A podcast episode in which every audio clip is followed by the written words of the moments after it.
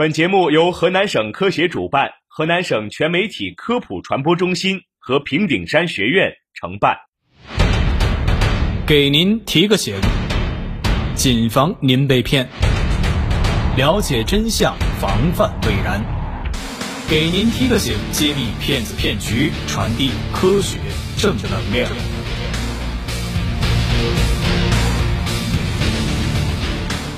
我是主持人心源，我是静怡。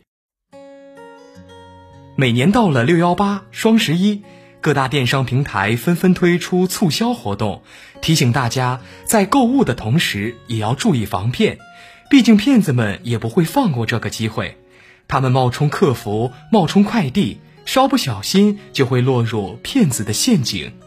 梁先生在某 App 上看中一台手机，于是添加了售卖手机的用户为好友。双方谈好价格后，梁先生向对方转账六千七百元，付款后却一直没有收到货物。联系对方时才发现，对方的账号被封号，无法联系。骗子经常通过网络、短信发布低价商品信息，一旦有消费者与其联系。会以缴纳定金、手续费、交易费等方式骗取钱财。我们要做的是，在网上购物时，当商品价格过于偏低时，要留心是否有假货嫌疑或者是骗局。对于在社交网站上发布的购物消息，要谨慎购买，特别要留意提供的网址链接，需要核对是否为合法备案网站，谨防钓鱼网站。小罗在网上购买了尿不湿，然而他却接到客服的电话称该产品的甲醛超标，可以申请退款，此外还会获得三倍的赔偿。小罗信以为真，按照客服的指引，在某支付平台提现四千元转到对方账户，随后客服称操作失误，需要继续转账一万一千元。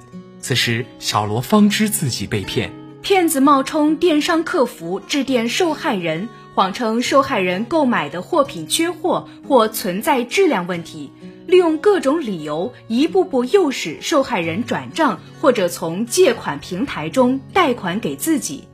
一些不法分子自称是商家，通过打电话、发短信等方式，声称你购买的东西质量出现问题，主动要求给你两倍退款，甚至是三倍退款，并借口你的支付宝芝麻积分不够，需要打开借呗等借贷产品操作来提高芝麻积分，或通过微信扫码、发送钓鱼链接等，要求你输入银行卡号验证码。从而套取受害人银行卡号、密码及验证码等信息，盗取钱财。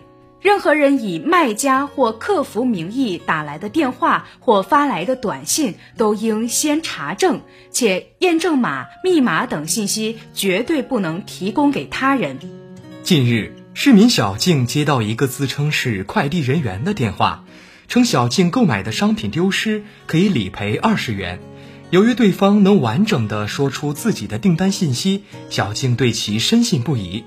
对方以做流水才可以理赔为由，要小静在支付平台提现两万元。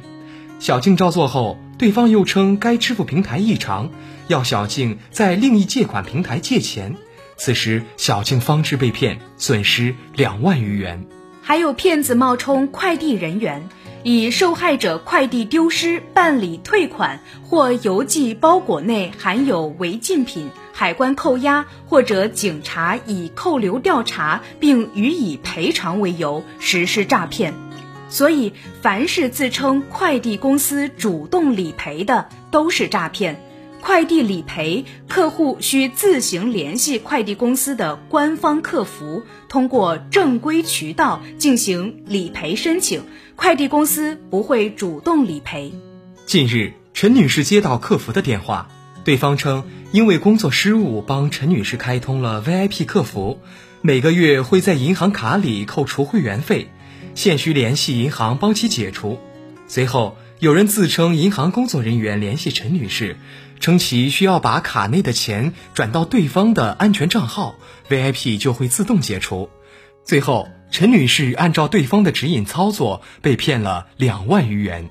网上购物节，各大网站可能会频现崩溃状况，不法分子借机冒充网店客服，打着订单失效或操作故障的幌子行骗，以系统故障没有支付成功为由，向消费者发送一条包含木马病毒的网站链接。消费者一旦输入了银行卡账号和密码，对方就会以系统拥堵、不立即转账资金会冻结为由，让消费者提供手机验证码。只要一提供，钱立即被转走。最后提醒大家，千万要牢记，购物一定要选择正规的购物网站，不要通过微信、QQ 等方式直接转账，不要轻易点击扫描陌生链接和二维码。